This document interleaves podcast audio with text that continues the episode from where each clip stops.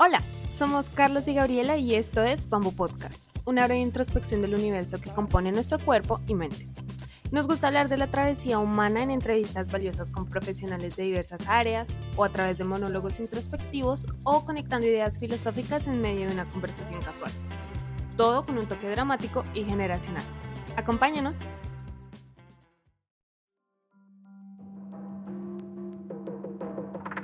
Hey, ¿cómo están? Muy buenos días, tardes y noches tengan todos. Mi nombre es Carlos Pardo y esto es Bamboo Podcast. En el episodio de hoy que les cuento ya es el penúltimo de esta sexta temporada, vamos a hablar de una herramienta muy especial y la que poco se habla últimamente y es la espiritualidad y cómo refugiarnos en lo más esencial. Para esto invité a una persona muy especial que ya estuvo con nosotros por allá en la segunda temporada eh, en, en un episodio muy bonito sobre cómo trascender y resignificar la muerte se trata de Zaida Villarraga desde mi tierra, desde Bogotá. Mi estimada Zaida, ¿cómo estás? Bienvenida de vuelta. Hola, muchas, muchas gracias por, por la invitación y feliz de estar aquí nuevamente con, con ustedes compartiendo. Qué rico tenerte por acá. Y bueno, les cuento que Zaida cuenta con formación en tanatología, psicología transpersonal y psicología positiva. Además, ha trabajado con grupos de apoyo para pacientes con cáncer y sus padres o cuidadores. Este es un tema que, confesar, hacía rato quería abordar, quería desarrollar solo que no encontraba el ángulo ideal para, para abordarlo y, vi tu trabajo, Saida, me acordé de todo lo que haces y dije, con ella es, ella es la, la, la importante para hablarte de, este tema y porque además creo que nos podrías compartir ideas muy bonitas e interesantes al, al respecto. Y quisiera empezar preguntándote, eh, ¿consideras que hay un vínculo entre, tu, entre lo que tú haces, entre la tanatología y la espiritualidad? Porque a veces creo que buena parte de comprender la muerte depende mucho de las ideas o las emociones más profundas de, nuestro ser, lo que hablamos hace un ratico detrás de cámaras. Sí, indudablemente, digamos que, que la muerte eh, te contrasta con, con, todo lo fundamental en tu vida, ¿no? Con los apegos, con el sentimiento, con lo que has hecho y lo que no has hecho en la vida, ¿no? Em, y en muchas ocasiones hay una como un despertar espiritual o un cuestionamiento incluso con lo espiritual ante la situación. La tanatología como tal es la ciencia de la muerte y el morir y de los aspectos relacionados con ella. Entonces, eh, lo que estudia es el momento de la muerte, los fenómenos alrededor del momento de la muerte, que para un ateo, superateo, para una persona super espiritual va a llegar. ¿no? Entonces, es un proceso biológico que tiene una connotación psicológica. Eh, pero sí ocurre que en, muchos eh, momentos em, la espiritualidad puede ser un factor de protección y de ayuda o puede ser un factor que en ese momento comienza a tener como una, a tambalear y, y como a cuestionarse. Y en muchas ocasiones ha ocurrido por los con pacientes que he acompañado que se genera algo muy interesante como un despertar espiritual, como que hay un cuestionamiento, hay una aceleración de procesos, de, de, lo que hice, de lo que no he hecho, lo que me falta por hacer, de qué hay más allá, de para qué es el, fin de la existencia, eh, de qué ocurrirá después, ¿no? Entonces eso genera una, una serie de cuestionamientos y, y, un despertar muy bonito cuando la gente lo, lo trasciende con conciencia y con un propósito pues como de aprender de ese proceso porque también se puede atravesar con rebeldía y también genera pues unas, unas connotaciones alrededor. Entonces sí, creo que hay una, una, una, una correlación y de hecho em, Elizabeth Kubler-Rose, que es la, eh, la, tanatóloga fundadora de, esto en, en, Occidente, digamos, porque nuestras culturas eh, de la humanidad milenarias de hace 5.000, 6.000 años trabajaban este tema de la muerte del morir de una forma más natural, digamos, más orgánica, más parte de, la, de nuestra cotidianidad. Pero ella, como médica psiquiatra que desarrolla el tema aquí en Occidente, en sus propios estudios que ella comienza a, realizar con pacientes en ese tiempo que se llamaban moribundos, que son realmente pacientes terminales, crónicos, con algún tipo de, este tipo de diagnóstico, comienza a ver factores en común. Uno de ellos es el desarrollo también de esa parte como... Em, muchas veces al, al, final de la muerte tener incluso visiones de seres queridos que ya han fallecido, que ya han trascendido antes, un cuestionamiento y una ampliación como de los, de los sentidos eh, en este aspecto. Entonces es bien interesante. Ok. Ahorita mencionas lo de rebeldía. ¿Qué te referías con eso? ¿Como a resistencia respecto a al, al, hecho de la muerte?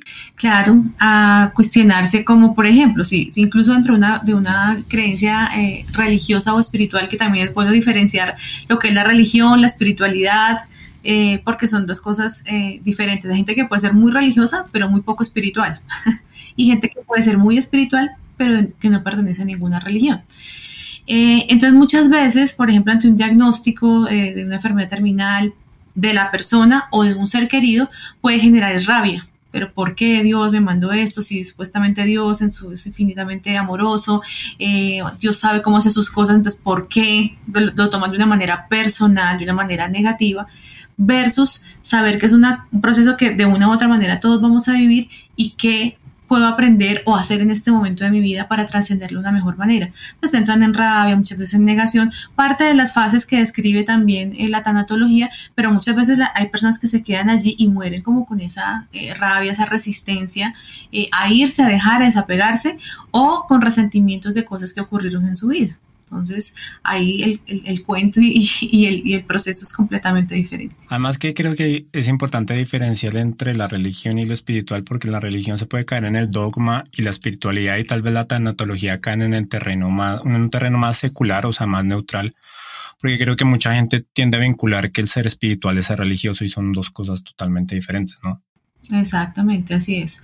Por eso anunciaba es diferente la religión de la religiosidad y de la espiritualidad. Son tres cosas eh, diferentes. Aunque en un principio el, este, el término del latín es el religare, que es el religarme con algo espiritual trascendente, que puede ser diferente, puede ser llamado de un nombre o puede ser la, el universo, la naturaleza. Es la forma que yo me relaciono con algo que considero trascendente, ¿no? Pero a veces a través de una, de una religión o de un dogma, de una serie de ritos, yo siento que me estoy así desarrollando mi parte espiritual. Otras personas lo pueden hacer eh, de, de, una forma completamente fuera de una religión o de un dogma, pero en su diario vivir tener una, una conciencia más espiritual y más amorosa, más de autoconocimiento, de cuidado hacia otros, que gente que está dentro de una religión. ¿no? es la práctica realmente de la espiritualidad. Claro, claro, claro. Y ahorita que, que mientras ibas hablando se me ocurría que muchas personas conectamos con la espiritualidad en situaciones caóticas o, o problemáticas es al fallecimiento de alguien, o sea, que no va un avión y empieza la turbulencia y a molestar, y entonces uno ya se encomienda a todos los dioses y en los que no creía antes. Eh, eso, es, eso es curioso que nos encomendemos a, algo superior cuando estamos pasando una, una, crisis o una situación de muchísimo dolor. Y, y, digo que es como una herramienta muy esencial porque en, en algún momento y varios momentos de, las, de nuestras vidas, pues vamos a enfrentar ese tipo de situaciones traumáticas y, y siempre nos vamos a refugiar en, en, nuestra base, o sea, sea la espiritualidad, sea la familia, sea pues, lo, que sea. Y, y si es algo importante que se tiene que cultivar y concientizar, o sea, tú eres experta en, en el tema de, de, de, la, de la tanatología, perdón, y, y de la muerte. Y, y eso me, me, lleva como a lo siguiente, porque creo que cuando nosotros pasamos algo traumático, conectamos con nuestro propósito y con nuestro más profundo ser eh, bien o mal lo que tú me, contabas hace un rato, que hasta personas ateas se vuelven creyentes cuando pasan una experiencia muy, muy fuerte. Entonces, te quería preguntar, ¿cómo puede la espiritualidad proporcionar un sentido de propósito y significado a, a la vida? Sí, eh, muchas, muchas situaciones, eh, como tú llamas, como traumáticas o fuertes, porque a veces no solamente desde lo negativo, sino desde lo positivo. Por ejemplo, cuando nace un hijo, eso también hace un boom para las personas que es un sentimiento tan embargante, o sea, tan grande, que te cuestiona ya ciertas otras cosas que tú creías firmes en tu vida, entonces comienzas a cuestionarlas de una manera diferente. Entonces son aquellas em, hitos importantes en el desarrollo del ser que van generando como estas, estos momentos de transformación. Pero indudablemente nuestra mortalidad nuestra, en nuestro fin, digamos por lo menos en este plano como lo conocemos, es algo que, que pone muy, muy de soslayo esa, ese cuestionamiento sobre el, el, el, propósito, el fin de la vida o, o, nos genera un cuestionamiento.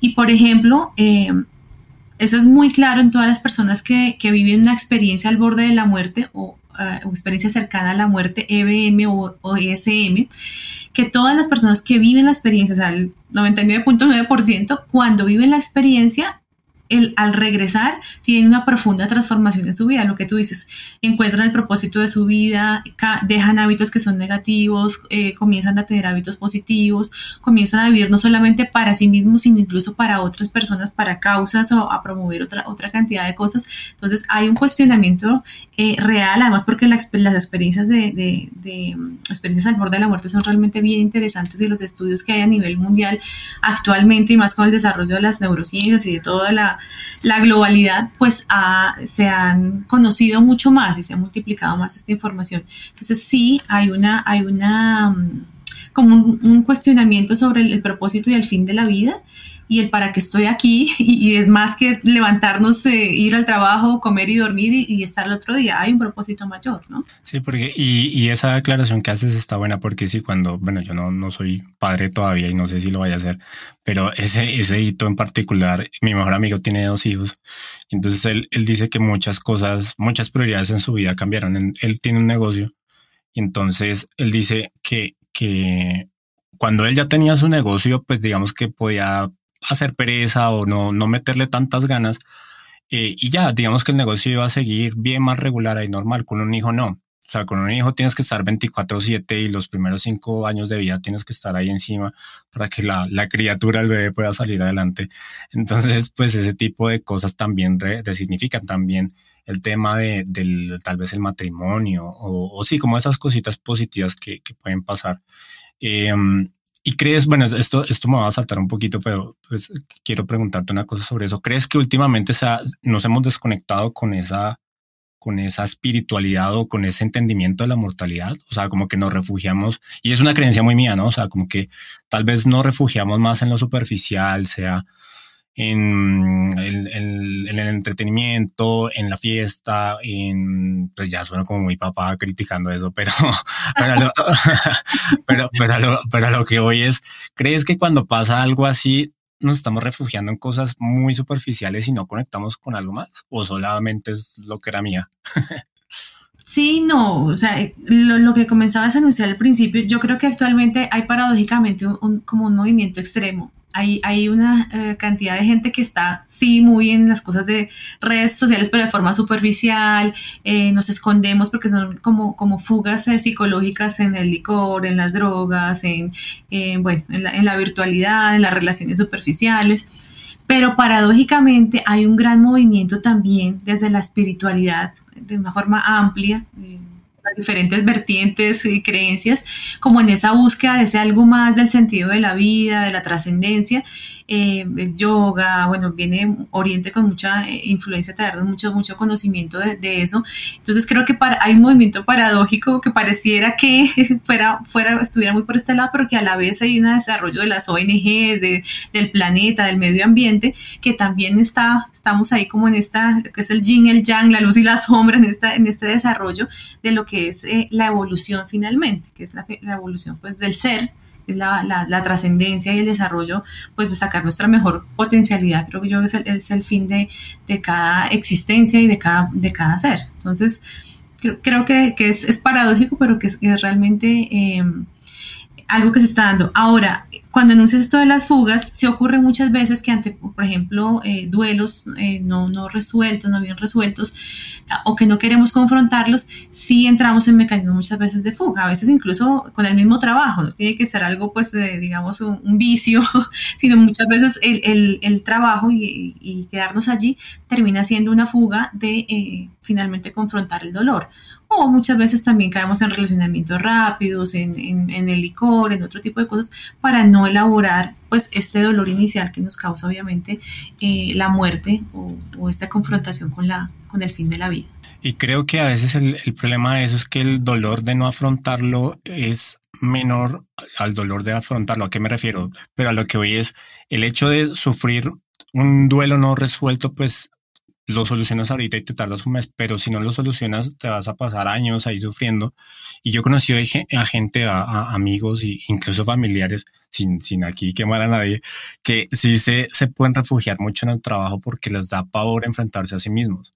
O sea, y bueno, incluso yo me he visto ahí, o sea, yo me he visto reflejado ahí donde digo, no, trabajo, trabajo, trabajo, trabajo, trabajo, porque sé que en el momento en el que esté solo, aquí se acabó todo. O sea, no, tampoco tan dramático, pero a lo que voy es que sí hay una confrontación ahí de pensamientos resurgiendo que dicen como, oye, pon atención a esto porque esto está pasando en nuestro interior. Y, y eso, pues en mi experiencia, pues fue lo que me llevó a, a buscar la meditación, de irme al budismo y bueno, pues eso ya es otra historia. Y, y por el lado de, la, de, la, de las situaciones adversas y continuando más o menos por, por esa línea, ¿En qué consideras que nos podemos refugiar? Porque es que yo siento que cuando, y en particular con el fallecimiento de alguien, uno no tiene ni idea en qué refugiarse, o sea, uno no, uno no sabe qué hacer, o sea, no, no hay forma, igual con una tragedia, con un accidente, con cualquier cosa, en qué nos podemos refugiar en ese momento y cómo podemos parar como esa, ese, esa cascada de emociones y de sentimientos eh, raros o contradictorios. Claro, mira que la solución finalmente viene siendo es finalmente es eso, confrontar el dolor, más que buscar el refugio, aunque sé en qué sentido lo dices, ya vamos a ver cómo, cómo qué herramientas damos para eso, pero es justamente no refugiarnos, sino confrontar el dolor, que es que, eh, como lo decías al principio, es, es un dolor, claro, pero es un dolor mayor en no confrontarlo en ese instante, porque lo que hace es que se cronifica, em, se congela, o a veces lo que hace es que aumenta con el paso del tiempo este dolor y esa, y esa calidad de vida se va dañando muchísimo. Entonces, eh, más que refugiarnos, justamente confrontarlo, o sea, amorosamente decir sí me va a doler y aceptar que el dolor hace parte del proceso porque es que somos seres humanos y sería, seríamos robots si no sintiéramos. Em, pero es como lo interpretamos, cómo interpretamos esa pérdida. Cómo, vamos, cómo vamos. Ahora, sí tenemos herramientas que nos ayudan para, para, para pues, pasar ese, ese momento, ese, ese, momento que es un momento difícil, de una mejor manera. Eh, por ejemplo, todas las creencias espirituales que puedan ser positivas en nuestra vida son una, forma de amortiguar. La red de apoyo social real, no virtual, sino la real que tengamos, también son una fuente de apoyo para mí algo que es fundamental es, em, bueno, la actividad física, que obviamente sube nuestras endorfinas, todas nuestras, nuestras eh, bioquímica natural se activa. Y algo que yo he visto que es fundamental y que ayuda muchísimo, pero que le cuesta mucho a, las personas que están en ese momento más doloroso, es darse en servicio.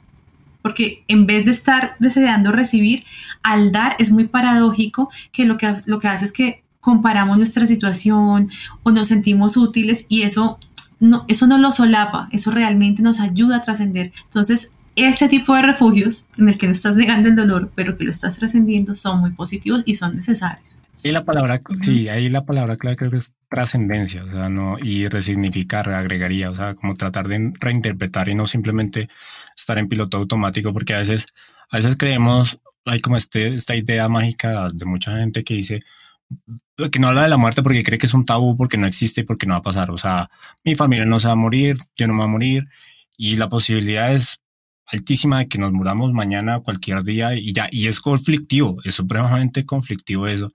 Y, y, y por último, el, antes de la siguiente pregunta, tú hablabas sobre, claro, poner el enfoque en los demás, porque a veces yo, creo que uno cuando pone el enfoque en el dolor de uno mismo, eh, uno se olvida del mundo y eso no, y eso no es lógico. O sea, el, dolor de uno, claro, es, importante, pero dentro de todo, si uno está eh, pensando que hay personas que están pasando dolores más fuertes que uno, pues eso le puede a uno amortiguar el asunto y también pues cambia el enfoque del dolor hacia uno mismo a repensar hacia los demás. O sea, como el tema del voluntariado, el tema de, incluso de los, de los que son padres y nos escuchan, pues de cómo puedes tú eh, sacrificar, bueno, no sacrificarte, pero dar lo mejor por tus hijos a, a pues a tu, a tu, digamos, con tu esfuerzo, con tu trabajo. Y, y eso también es importante porque lo, lo, traigo a colación porque hay una meditación del, del budismo que, que trabaja eso, o sea, que dice, imagina que una persona está llena de dolor y que todo ese dolor de esa persona se convierte en una nube negra tú lo, lo, lo inhalas y ese mismo dolor de esa persona te limpia a ti, te purifica y sale y listo.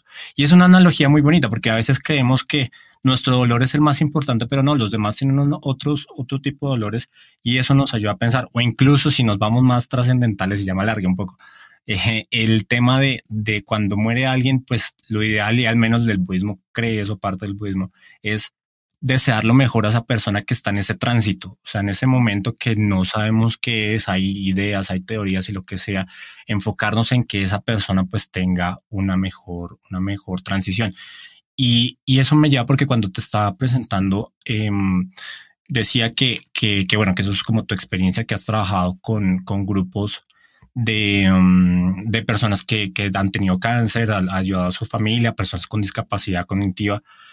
¿Cuáles crees en, tu experiencia y tal vez un poquito más personal o profesional que son los momentos más trascendentales o, con los que uno puede sentir una conexión profunda con uno mismo? O sea, que tú hayas visto y visualizado y hayas dicho, aquí, aquí hay algo muy fuerte, aquí hay algo muy, muy interesante como en esos, en esos términos. Si me permites retomar de la, parte anterior un par de casos para, para, para, hablar de este duelo resiliente que me parece importante. Eh, se llama duelo resiliente aquel duelo en el que uno no solamente trasciende la pérdida y como que vuelve a ajustarse a su realidad y como que, bueno, volvía como a estar medianamente bien, sino que además sale fortalecido y sale haciendo algo mucho más por alguien. Y tenemos muchos, muchos casos muy interesantes. Aquí, por ejemplo, el más cercano, y que no tiene que ser necesariamente con la muerte física de alguien, sino con una pérdida de algo. Por ejemplo, Natalia Ponce de León. No sé si tú conoces el caso de ella aquí en Colombia que recibió un, ácido, sí, sí, sí. un ácido, eh, una mujer muy bonita, joven, que le deja todo su rostro y parte de su cuerpo, eh, pues mal. Eh, que fue a causa de un duelo emocional de una de sus exparejas que no lo superó y que, genera esta, esta, situación. Mira, mira la diferencia de la historia cuando alguien, ella se podía ver deprimido, escondido, no sé, suicidado, obviamente porque es algo bien duro. Pero ¿qué hace ella? Obviamente atraviesa su duelo, eh, pues elabora lo, que necesita ir elaborando y comienza a hacer un proceso de recuperación eh, física porque además, pues, gracias a Dios tiene los recursos para poder hacerlo pero no está luego solamente por ella misma, porque eh, aquí en Colombia no había una, una parte legal que, por ejemplo, diera, dijera, cuando pase esto hay que, hay que hacer esto con estas personas. Entonces hay un vacío jurídico grande. Ella comienza a liderar esto y comienza a ayudar a otras mujeres que habían sufrido porque se volvió más un poco moda acá este tipo de, de, ataques. Eh, entonces, claro, quedaban prácticamente pues libres o había un, un, hueco jurídico. Entonces, ¿qué pasa? Ella, ella transforma su dolor para atravesar su proceso, pero además lo pone al servicio de otras personas y comienza a ayudar en el desarrollo de, por ejemplo, esta, de esta parte legal y ayudar a las otras personas que no tienen recursos para poderse hacer cosas reconstructivas. Entonces, este es el duelo resiliente, que yo salgo fortalecida de, de este proceso. Y hay un libro que se llama así, de hecho, Duelo Resiliente, de una persona que se llama Lucy Hone, por si a alguien le interesa eh, revisar el tema, y es cómo justamente resignificamos y salimos trascendiendo con, con, ese dolor desde otra manera. Hay casos de, por ejemplo, unos padres en Argentina, eh, argentino o chile, ahora no recuerdo, que su hija se suicida.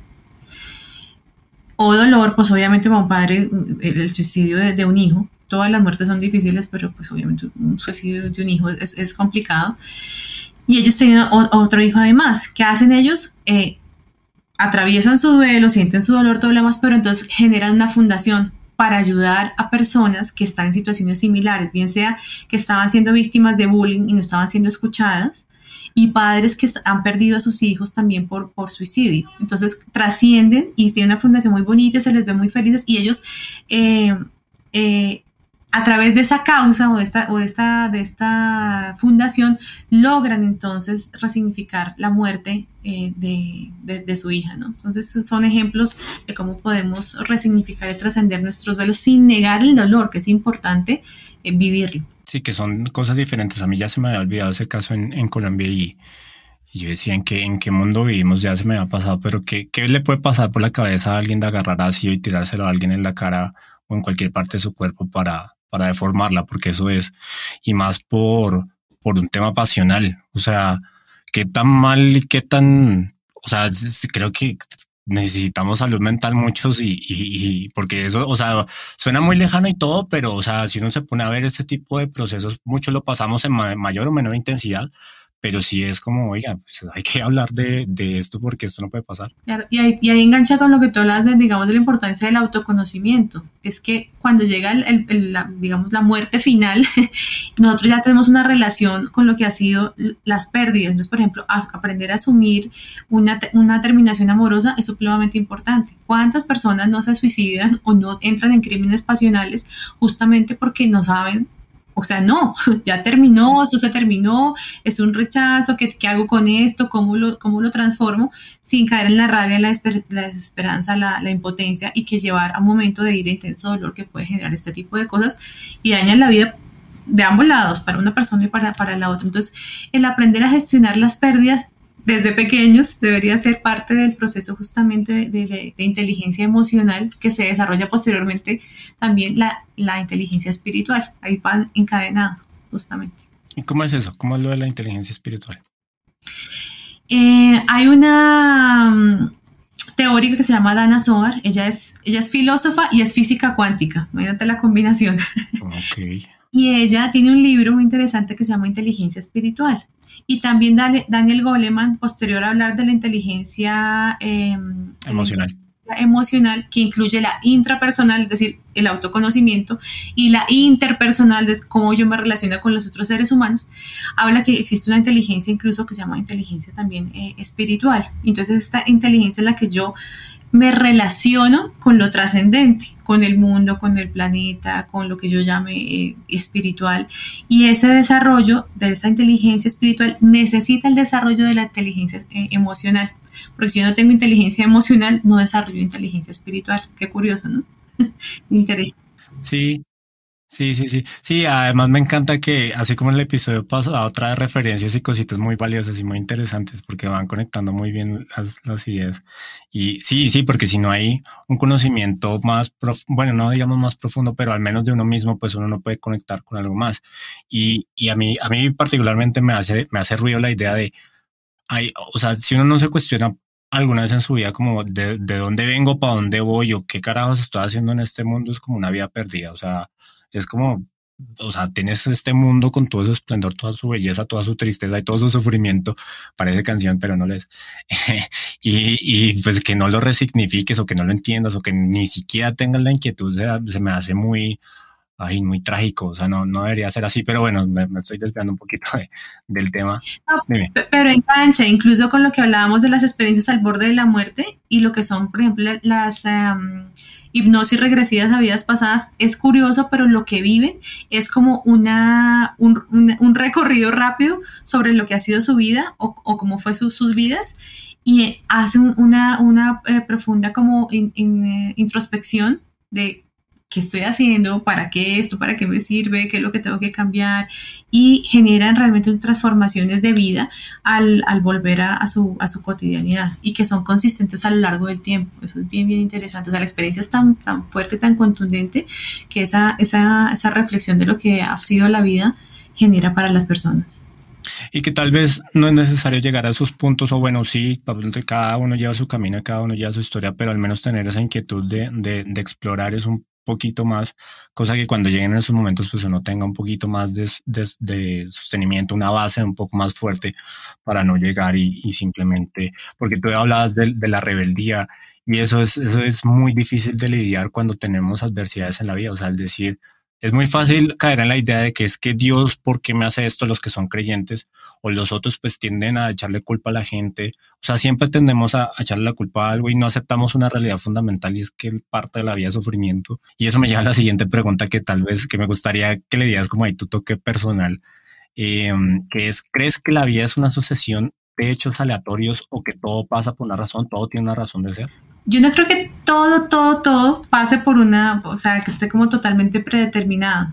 Lo que sí sé por ya por mi formación espiritual particular y por lo que he estudiado durante muchos años a, ese respecto, es que si de pronto hay lineamientos generales de cosas que como que están planeadas para que ocurran, pero está dentro de nuestro libre albedrío también decidir ya sobre el camino si la tomamos o no. O sea, no es que esté como haya una fatalidad en que eso tiene que ser así, te casas, te casas con esta persona, te divorcias de esta, tienes tantos hijos o no. No, o sea, hay, una, hay como una, un plan de vida, digámoslo así, que va a aportar al desarrollo eh, espiritual trascendente de tu ser. Pero dentro de uno está la capacidad de, elegir si se, si se va por allí o no. Está el, el, el libre y a veces nosotros creamos las fatalidades con las decisiones que vamos tomando para el lado que nos parece más conveniente o más sencillo, eh, pero que realmente no es lo que más necesitamos para, para, nuestro crecimiento personal y espiritual. Sí, porque una cosa es el sufrimiento y otra cosa es la fatalidad. O sea, tal vez uno puede sufrir, pero ya ser dramático y ser fatalista en todo lo que va a pasar es diferente. Y eso, como tú lo dices, es, sí, yo, yo concuerdo con esa creencia.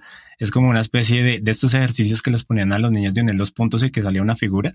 Entonces, tienes unos puntos y tú únelos, como quieras. Te puede salir la figura que tú quieras, al menos que con lo que conectemos, pues sea algo que nos haga sentido en nuestras propias vidas y nos haga crecer, porque tú hablas de la evolución hace un momento, de bueno, pues si ya, si ya hemos crecido y ya tenemos cierta edad, pues tenemos que tener un entendimiento mayor y más elaborado de, de la vida y no podemos reaccionar como si no hubiéramos aprendido nada, ¿no? También, también eso es cierto. Claro que hay aprendizajes que nos cuestan toda la vida, es como que repetimos dos, tres, cinco veces la lección, porque una cosa es entenderlo a nivel cognitivo y decir, si yo, yo no debería hacer esto, pero otra cosa es llevarlo al sentimiento y finalmente a la acción. Entonces a veces parece como que hay una carretera interestatal muy lejana entre una y otra y minimizar esa, esa distancia entre el, pensar, sentir y actuar es justamente la coherencia y lo que nos lleva muchas veces varias lecciones para realmente aprenderle, consolidar. Y, y a mí lo, lo, que me gusta de, de, lo que nos has compartido y bueno, y aparte otros, otros, otros invitados que también han estado, es que yo el ejercicio que, que, he hecho y que pienso hacer es que cuando llegue el fallecimiento algún, de algún ser querido, me toque algo así, pues ahí diga, bueno, pues de aquí aprendí esto, esto y esto y ah, vamos a ver si es cierto, porque es que en la teoría todo suena muy bonito. Y eso, y eso sí, yo creo que el mensaje de esta temporada, porque lo he mencionado varias veces, porque sí, hablar de esto es fácil, pero ya cuando estás en la emoción es horrible. O sea, es muy conflictivo y, y, y tal vez uno lo que tiene que hacer es cultivarse para tratar de responder mejor y dar como unas mejores respuestas, porque si no, sea, yo no, con lo que puedo tener más conflictos en la vida es que uno no puede estar, o sea, uno puede sufrir, pero no puede ir uno como en un río y ahí que lo lleve y que lo destroce a uno, no. O sea, y, y, eso se aplica muchísimo con la con el tema de la muerte. Eh, lo que tú decías al principio, por ejemplo, que no que no hablar de la muerte es como si no fuera a ocurrir y la gente realmente piensa y asume de esa manera. Y oh sorpresa, pues va a pasar. Entonces, justamente cuando te comienzas a relacionar más con el tema, entonces comienzas a estudiarlo, a leerlo, a, entonces comienzas a, a, relacionarte de una manera diferente con el tema y a prepararte incluso con metodologías, herramientas, para que cuando llegue el momento de, de que sea tu propia muerte o la muerte de un ser querido, eh, aunque vaya a ser dolorosa, se reduce muchísimo el sufrimiento si tú logras prepararte mucho, que es parte de lo que en, los cursos que yo desarrollo, y, es muy bonito cuando, cuando la gente llega como con ese miedo, pues tiene la expectativa, pero tiene el miedo y dice, no, doctora, yo no sé esto, tal vez si es pues, demasiado, me va a dar mucho susto, y es muy bonito ver el proceso, como la gente va, dice, no, realmente relacionarme con el tema, lo que me conecta es con la vida, y el 99.9% de las personas lo que, lo que salen es más conectadas con la vida en la medida que se eh, reconcilian con el tema de la muerte. O pues, si va a pasar de todas formas, como si me toca lanzarme a ese río, pues si me preparo y aprendo a nadar y todo lo demás, pues me va a ir poco mejor, me va a dar susto, claro, me va a dar susto, pero cualquier situación en la vida te da susto. Pero si estás más preparado, pues vas a sentir que tienes un poco más de herramientas y de control en, ante la situación, ¿no? y, ahí entra muy bien y se complementa con la espiritualidad, porque entonces uno tiene las herramientas y uno ya tiene un una, un trabajo del, del, alma del corazón o, o muy interior, que, que, es lo que me, me, encantó eso que decías, que la inteligencia espiritual se desarrolla si hay inteligencia emocional. O sea, si no te conoces a ti mismo, olvídate que vas a entender algo más trascendente porque no hay forma. O sea, es como el orden de ser de, de las cosas.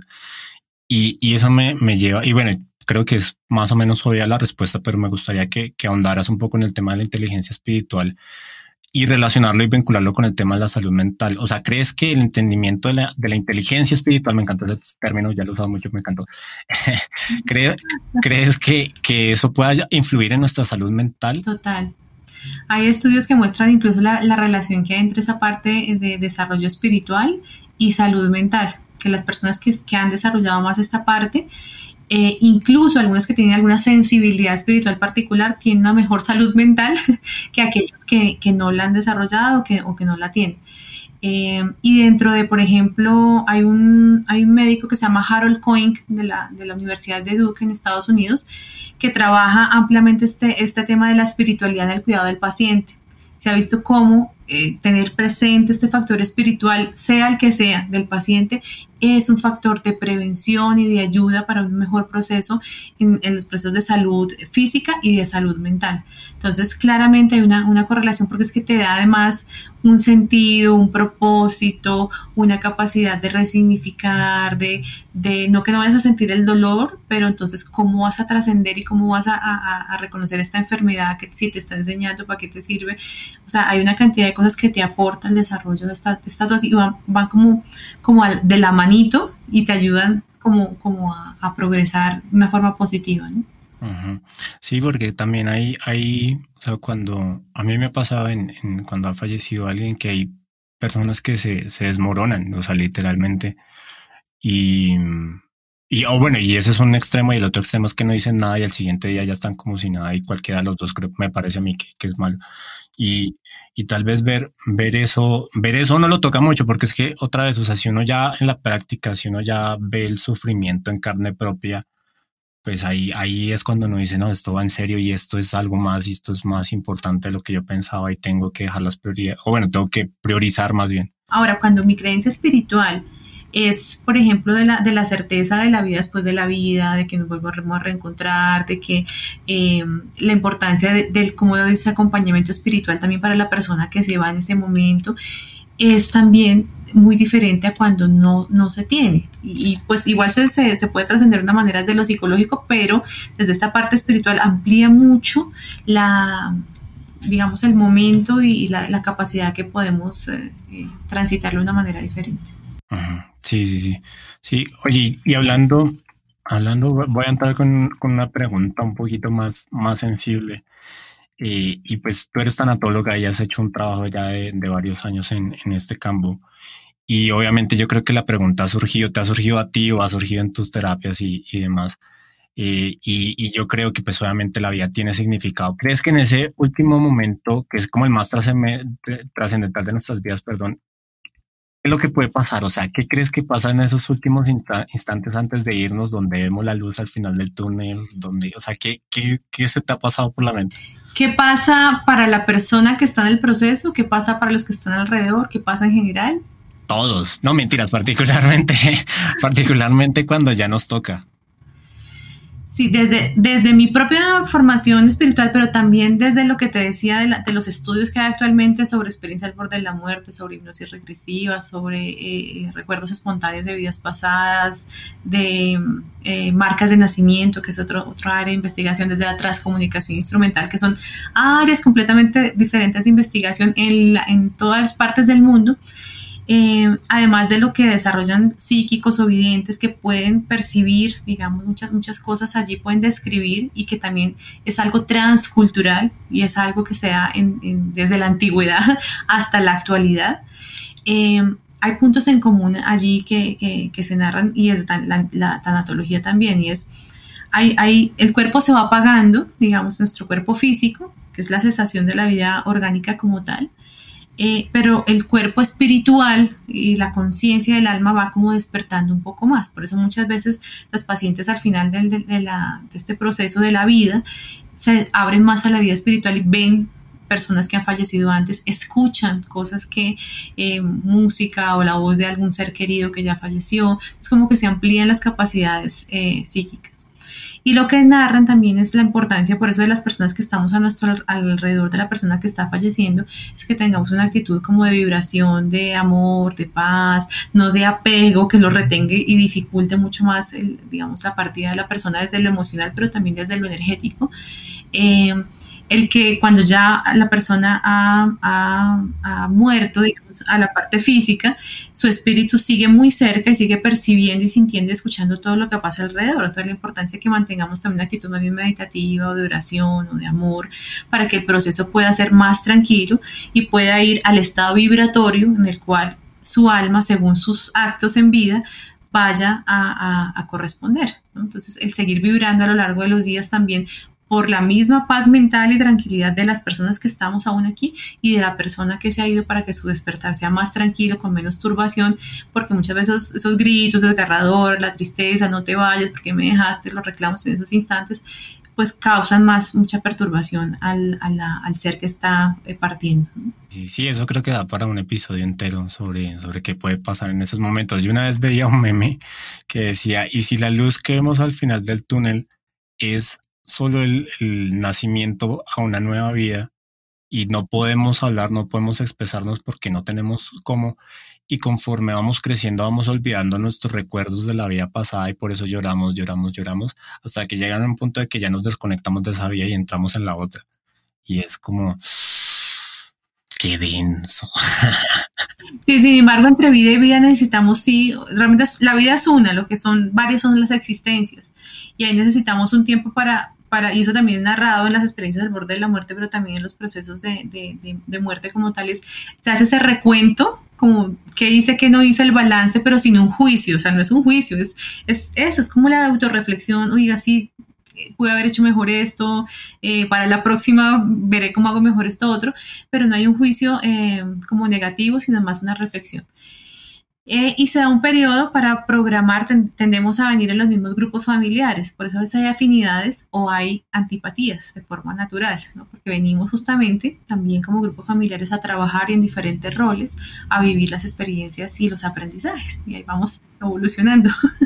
sí, tal cual. Y eso puede explicar por qué hay gente que la conocemos y nos cae tan mal o también, o sea, que vemos a alguien y ya nos caja la madre, como se dice aquí en México, o sea, ya nos molesta. Antipatías naturales, ajá. Antipatías naturales, eh, eh, exacto. O, el, incluso ya conoces a alguien que usa tus palabras y te cae súper bien y eso viene atrás. Eso no tiene explicación, ¿no? Claro, así como los niños prodigio que veía esta mañana un video de una niña de cinco años ciega que toca el piano divinamente, ha oído por que la escucha por primera vez. Imagínate, son recuerdos de existencias pasadas que están muy presentes en, su, en su espíritu. Sí, sí, si todo ese tipo de cosas no nos lleva a pensar que somos parte de algo más, no sé qué lo puede hacer. O sea, bueno, más todo lo que hemos hablado, creo que sí es, sí es clarísimo que nos tenemos que conectar con, con algo y todos tenemos. Yo creo que lo bonito de, este tipo de cosas es que es un vínculo algo más, o sea, este tipo de diálogos. Porque así como tal vez tú o tal vez yo nos podemos quedar con, con una duda, nuestros oyentes también, pues se van con la idea, venga, pues para explorar un poquito más sobre inteligencia espiritual y eso, te, y eso te lleva tal vez a explorar la religión de tu localidad, la que sea, te puede ayudar a explorar. Incluso parte de lo que yo les recomiendo en, el curso de conciencia de muerte que, yo desarrollo es justamente amplía tu visión, conoce otras eh, paradigmas. el mayor riesgo es que te, parezca que no, pero puede ser que algo de eso te comience a resonar y te parezca más, más lógico. Y te comentaba aquí antes de empezar el, el episodio lo que le pasó a Evan Alexander, que es un neurocirujano, eh, ateo y medio, o sea, mejor dicho, más de la, de la, parte súper eh, rígida de ser ateo y, de esta parte neurocientífica y siendo un neurocirujano. Y resulta que por una, una bacteria que llega a su cerebro entra en un coma eh, en el que está monitoreado, un coma durante una semana, y él en esa semana está conectado a todos los aparatos, se dan cuenta que no hay actividad cerebral, no hay ningún tipo de, de, de respuestas, más creo que le iban a desconectar y él se despierta Además dicen, si se llegas a despertar, eh, pues tendría un, daño a nivel cognitivo, a nivel motor, a nivel, un compromiso importante. Se despierta divinamente y además recuerda una cantidad de cosas que vivió durante toda la semana que tiene una, una lógica, además una, no eran cosas absurdas, pero es un choque de paradigmas para él, porque él dice, yo no creía en nada, pero lo que viví, la experiencia es tan contundente, que es lo que le ocurre a la mayoría de las personas que viven esto, como Anita Morjani, que es otro eh, libro interesante para el que quiera. El libro de Anita Morjani se llama Morir para ser yo. El de Evan Alexander se llama La prueba del cielo. Entonces entra en un choque de paradigmas, pero dice, yo sé desde lo científico esto, pero desde mi experiencia esto. Y él comienza a partir del momento, dice, voy a dedicar mi vida realmente a, hablar y a mostrar que esto sí realmente, que esto es real, que existe algo más allá, que la conciencia no radica en el cerebro, que el cerebro es más como un instrumento que traduce cosas, pero que nuestro ser está más allá de esta biología y que existe un antes y un después. Entonces, así como él hay casos interesantes de para el que le interese, pues por lo menos saber y, explorar al respecto. Además que es muy curioso porque en las culturas antiguas esto era algo muy común, incluso en la, en la religión católica el, dogma de la reencarnación estaba, hasta el concilio de Constantinopla, que Constantino decide retirar el dogma de la reencarnación por efectos prácticos, políticos y económicos, decir, no, si la gente cree que tiene como mucho tiempecito y que va y vuelve, mm, este, este negocio no funciona muy bien. Nos acaba el negocio. Vamos a quitarlo y a partir de allí, pues no, no dentro de los católicos no está este dogma, pero existía anteriormente. Entonces es, es curioso cómo necesitamos que la ciencia, la neurociencia y todo lo más venga a recordarnos algo que desde las culturas más antiguas está presente, ¿no? Y, y, sí, quiero, quiero rescatar eso que decías hace un momento. En la diferencia creo que está el conocimiento. A veces estamos muy acostumbrados a, ciertos parámetros o, lo que con lo que fuimos educados, pero a veces cuando encontramos otra, otra cultura, otra creencia, otras cosas, ahí en esa diferencia aprendemos qué, qué puede ser, qué nos puede funcionar y qué no. Y con eso cortamos un montón de cosas de raíz y podemos aprender mejores cosas, interpretar mejor la, la vida. Claro, y, y algo que también parece importante señalar es que independientemente de lo que creamos o no con respecto al después. Lo que sí es que todas las personas que, están, estamos al, borde de la muerte, ellos no se arrepienten o no sienten falta de, no sé, de los millones que estuvieron, que tuvieron, del carro que tuvieron, del apartamento que tuvieron o no tuvieron, sino de las cosas emocionales, de lo que como seres humanos fuimos y hicimos, del bien que hicimos, del, bien que dejamos de hacer, de eh, cómo están nuestras relaciones, eh, el, afecto que expresamos, el afecto que recibimos, que es lo verdaderamente importante. O sea, tú, creamos o no, igual no nos vamos a llevar nada de lo material, lo que sí pesa mucho en ese momento. Eh, es lo que fuimos como seres humanos, lo que cultivamos y ahí si llega la conciencia, como te dice, esto está pendiente o qué bien, esto está muy tranquilo. Entonces, realmente esa es ¿qué, clase de seres humanos estamos siendo y cómo nos estamos cultivando en ese autoconocimiento para ser también cada día mejores. Entonces, crecer en esa inteligencia interpersonal e intrapersonal para crecer en la parte espiritual. Eso, qué bonita, qué bonita reflexión. Oye, y por último, Zaida, y, y es la pregunta con la que buscamos inspirar a nuestros oyentes. ¿Cuál es la idea que consideras ha tenido un impacto profundo en tu vida? Uy, son muchas. Esas preguntas es la más complicada. no sé. Yo creo que el, conócete a, ti mismo, eh, para mí personalmente, ha sido fundamental em, porque me ha permitido crecer como persona, alinear mi objetivo de vida, eh, procurar ver en, la rueda de la vida mis dimensiones, eh, cómo estoy y cómo puedo estar mejor. Y en ese autoconocimiento ver cómo para mí la felicidad, por ejemplo, es trabajar cada día en ser, mejor ser, ser, un mejor ser humano, pero a la vez impactar lo mejor posible las vidas que están a mi alrededor. Y eso implica, para mí en este caso, por ejemplo, el tema de la muerte y el acompañar a la gente a que la resignifique, porque le ayuda a cambiar a su, vez su propia vida, a vivirla con mayor calidad de vida. Entonces, tal vez el conócete a ti mismo para mí ha sido una de las cosas centrales y que más he estudiado para, para, para mi propia vida. Sí, sí, creo que es un parte de aguas y es la clave para poder seguir adelante y seguir explorándose a uno mismo y, a los demás. Y bueno, Zaida, muchísimas gracias. Hemos llegado al final del episodio. Ha sido un gustazo tenerte por acá y, me quedé ahí con varias cositas, varias ideas chéveres para reflexionar. Y, bueno, pues muchas gracias por tu tiempo y, disposición. Sé que nos reencontraremos otra vez más adelante para seguir hablando de, de estos temas. Y bueno, ¿cómo te pueden encontrar nuestros oyentes? Claro que sí, Carlos. Muchas gracias a ti y a todas las personas que acompañan aquí el podcast. Eh, me pueden encontrar en redes sociales como Zaida Villarraga Psicología, Zaida con Z, Villarraga con WLAGA, en Instagram, en Facebook, eh, en YouTube y por ahí estamos incursionando en TikTok. ok, sigan a Zaida, sube cosas muy bonitas y, y que sí lo hacen pensar a uno y reflexionar cómo funciona nuestro mundo y pues todo lo que nos rodea. Y bueno, pues los dejamos con, con la idea, eh, con la idea, con la pregunta y es ¿cuál es la idea más importante que se llevan de este episodio? Si consideran que es relevante, compártala con todos sus seres queridos y juntos expandir la conversación. Recuerden que pueden dejarnos una calificación en su plataforma de podcast favorita y nos encontramos de nuevo el próximo martes para explorar juntos el universo que compone nuestro cuerpo y nuestra mente. Hasta pronto.